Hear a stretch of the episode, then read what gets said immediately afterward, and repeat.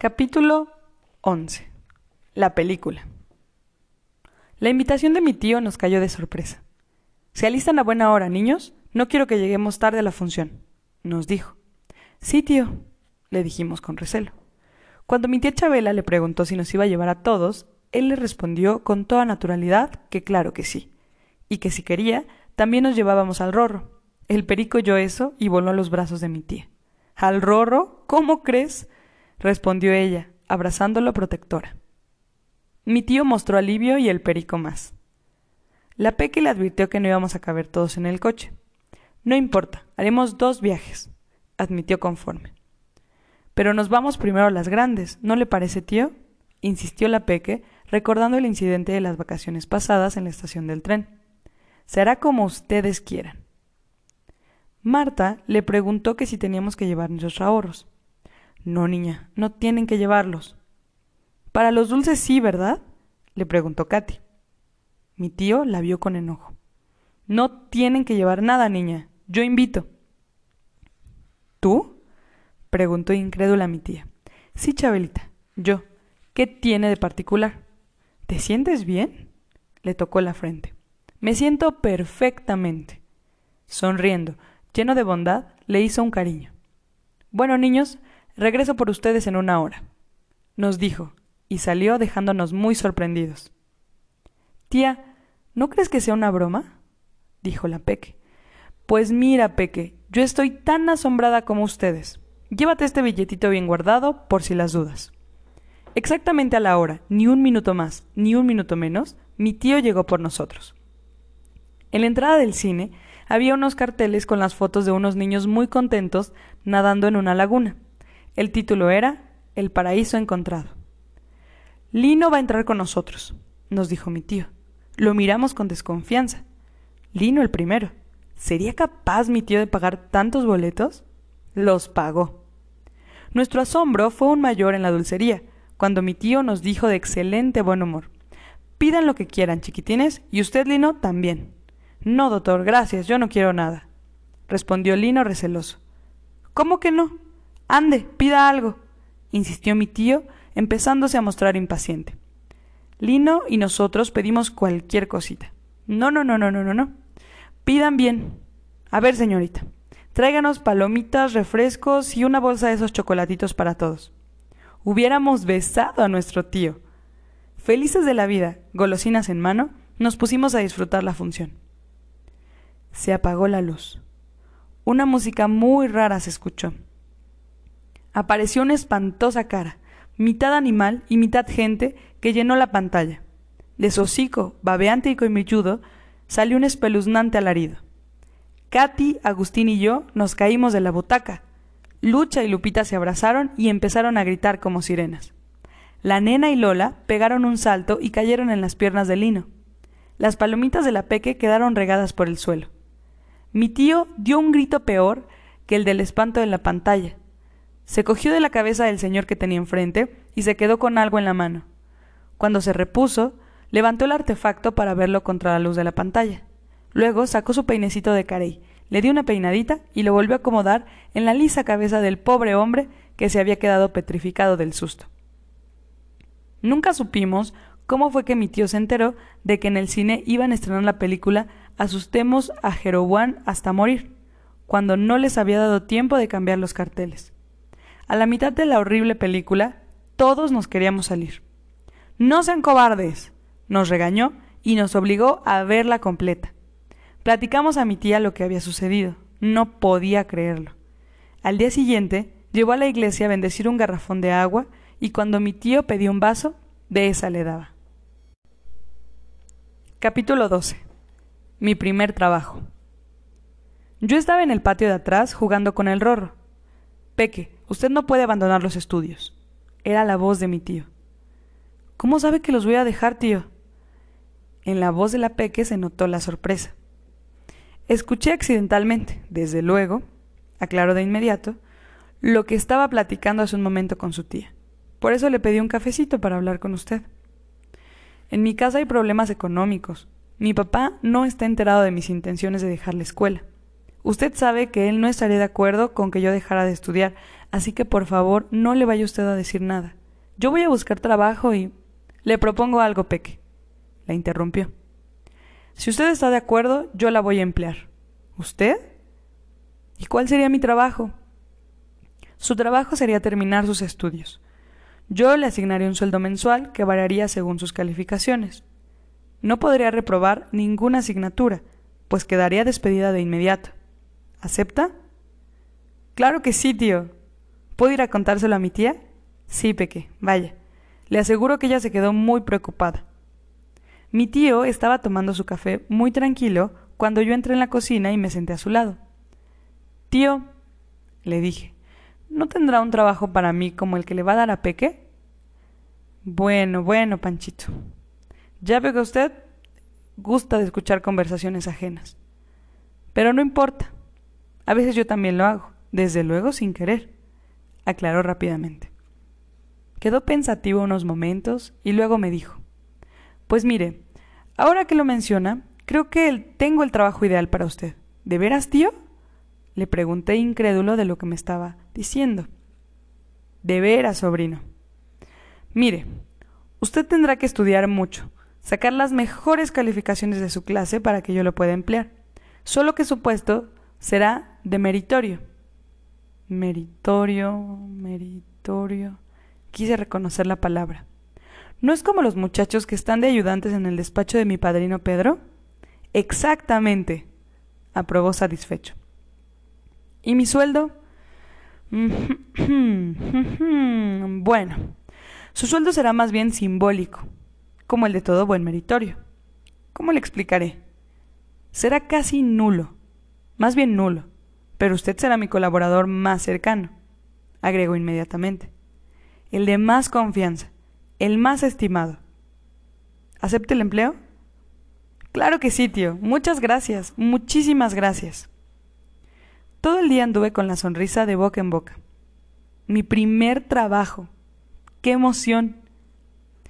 La sonrisa desapareció cuando le pregunté a mi tía el significado de las palabras simbólico y nulo. Capítulo 13. El valor de la intención. Mis primos habían regresado a su casa, y yo, curiosamente, ya no había sentido ninguna angustia al ir a despedirlos a la estación. La compañía de mis tíos era muy divertida.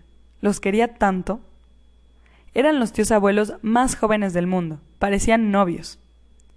Una de mis diversiones favoritas era oír sus conversaciones.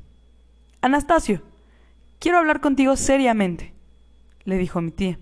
Sí, Chabelita, estoy a tus órdenes, le respondió él, cuadrándose como soldado. Nada más que no sea demasiado serio el asunto. Sabes bien que me conquistaste con tu sonrisa. Pues sonriendo, te diré que estoy enterada de que ayer no fuiste a Celaya como me habías dicho. No, siempre no fui, contestó él con toda naturalidad. Entonces, ¿por qué no me lo dijiste cuando llegaste?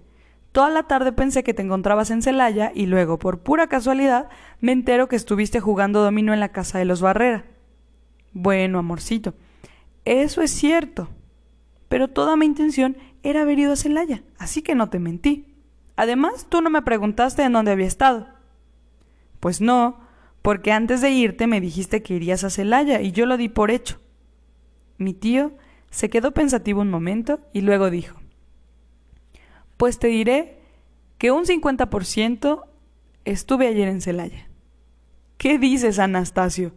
¿Cómo que un 50%? Sí, Chabelita. Cuando uno tiene la intención de hacer algo, ya solo por ese simple hecho se tiene el 50% realizado. Así es que ayer estuve un 50% en casa de los Barrera y el otro 50% en Celaya. ¿Ah? Muy bien. Mi tía dio por terminada la conversación. Ya va a ser hora de merendar. Voy a prepararte un mole de olla. Mi tía se fue a la cocina y él hacia su despacho, saboreándose. Mmm, molito de olla, dijo. Cuando mi tía nos llamó a merendar, mi tío llegó corriendo al comedor. Yo me senté a su lado. Miró con extrañeza el platón de frijoles. Mi tía le sirvió dos cucharadas. Estos frijolitos son un 50% mole de olla. Buen provecho, mi amor. Qué buena lección le diste, tía. Se me salió decir. Mi tío me miró furioso y acercando su cara a la mía hasta quedar nariz con nariz, me preguntó ¿A qué lección se refiere, Panchito? Yo temblé. Había metido la pata hasta el fondo. ¿Cómo salir de esta? Dije las primeras palabras que se me vinieron a la mente. Le decía yo a mi tía de una lección de rezos que le dio al rorro. Al rorro, al rorro, repetía él furioso. Mi tía se sentó a mi lado y me abrazó. Como por arte de magia, la tensión desapareció y los tres empezamos a comer los frijoles riquísimos. Capítulo 14. Afición literaria. Mi tía Chabela a nadie le enseñaba sus poemas, pero yo sabía de ellos, sin sospechar que eran suyos, porque a veces, cuando creía que nadie le estaba escuchando, los leía en voz alta. Además, como el rorro andaba todo el día detrás de ella, se había aprendido algunos fragmentos, y los repetía una y otra vez de corrido, casi sin tomar aire. Una tarde en que mi tía arreglaba la cocina, fui a hacerle conversación. Tía, ¿ya oíste al Rorro diciendo versos? ¿Cuáles versos? Mira, ven. La llevé de la mano a la ventana que da al patio. ¿Lo oyes? Se quedó escuchando por un momento y luego salió deprisa. ¡Rorro! le gritó. No se te ocurra decir esos versos delante de Anastasio, ¿entendiste? El Rorro, asustado, guardó silencio unos instantes y luego continuó desde donde le habían interrumpido. ¿Por qué no quieres que mi tío los oiga? le preguntó intrigado. Porque. porque son míos y no quiero que tu tío los escuche. ¿Son tuyos? Sí, Panchito, son míos. ¿Y por qué no quieres que mi tío los oiga? ¿Por qué no? Ya sabes cómo es tu tío. No tuvo que decir más. La entendí perfectamente. Tienes razón, tía. Yo tampoco diré nada. Un tiempo después estaba en el pasillo, afuera de la recámara de mis tíos, y sin querer escuché. ¿De quién es este cuaderno, Chabelita? Mío. ¿Qué es lo que escribes aquí? Nada, dámelo, por favor. ¿Desde cuándo escribes versos? No los leas, por favor. Dame acá. ¿Por qué no me habías dicho que escribes, Chabelita? No lo creí necesario, Anastasio. Además, solo escribo por afición. Dame mi cuaderno. Sé que no escribo bien, pero me gusta. No digas eso. En general está bien. Claro que podrías mejorar, pero eso solo podrá ser a base de disciplina. No pretendo publicar, Anastasio, solo lo hago por gusto. Pues, aunque así sea, debes tratar de mejorar tu técnica. Y eso solo lo lograrás si eres constante. De ahora en adelante escribirás diariamente y practicarás también la prosa. No importa que sean simplezas. Escuché cómo geaba el cuaderno. Que no tenga contenido. Volví a escuchar el sonido de pasar de las páginas. Que no sea interesante ni original. ¡Dámelo! gritó ella y agregó con voz más tranquila. Tienes razón, Anastasio. Voy a tratar de ser disciplinada y constante y de practicar la prosa. Pero para no perder la costumbre de seguir escribiendo simplezas, poco originales y sin contenido, de ahora en adelante voy a dedicarme a escribir tu biografía. Mi tío salió de la recámara y cerró la puerta cuidadosamente sin hacer ruido. Yo me senté en el piso y, recargado en la pared, me hice el dormido. Aún con los ojos cerrados, sentí sobre mis párpados su mirada fulminante. Capítulo 15. Su hijo. El rorro se metió corriendo a la recámara de mis tíos y yo tras él. Borló por la ventana y me senté en la cama. Vi una llave sobre el buró de mi tío. La probé y abrí el cajón. Había muchos papeles, cartas y una fotografía de mis tíos con un niño chiquito. Mi tío estaba riendo. Se veía muy bien. Casi nunca reía. Cogí la foto. ¿Quién sería el niño? No era ninguno de nosotros. Era güero de ojos claros, como mi tía. La puerta se abrió de golpe y apareció una figura enorme y ceñuda. ¿Qué está haciendo aquí? vociferó. Ay, tío, me asustó. De la mano se zafó la fotografía. Visiblemente enojado, llegó a donde yo estaba. Recogió la foto y miró el cajón abierto. ¿Quién le dio permiso de entrar a mi recámara y peor tantito de abrir mi buró? Es que el rorro le iba a explicar lo ocurrido. ¿Qué rorro ni qué ocho cuartos? Me interrumpió furioso. Nada más me faltaba que le eche la culpa al pesado del perico. Ya me imagino. Mi niño, ve a la recámara de tu tío y ponte a esculcar. Imitaba muy bien la voz penetrante del rorro. Y usted muy obediente, ¿verdad? A manazos le voy a quitar lo tentón. Perdóneme, tío, retrocedí asustado. Es que andaba yo jugando con el rorro, él se metió para acá, luego salió volando, yo vi la llave y... Mi tío no me escuchaba. Estaba como embelesado mirando la fotografía. Tío, le dije despacio, ¿qué le pasa? Parecía como si yo no estuviera allí. ¿Quién es ese niño? Le pregunté acercándome con cierta precaución. Se sentó en la cama. Parecía muy cansado. Comenzó a llorar en silencio. Me senté a su lado y lo abracé. ¿Por qué le da tristeza ver esa foto, tío? Por lo mismo que a usted cuando ve la foto de su papá.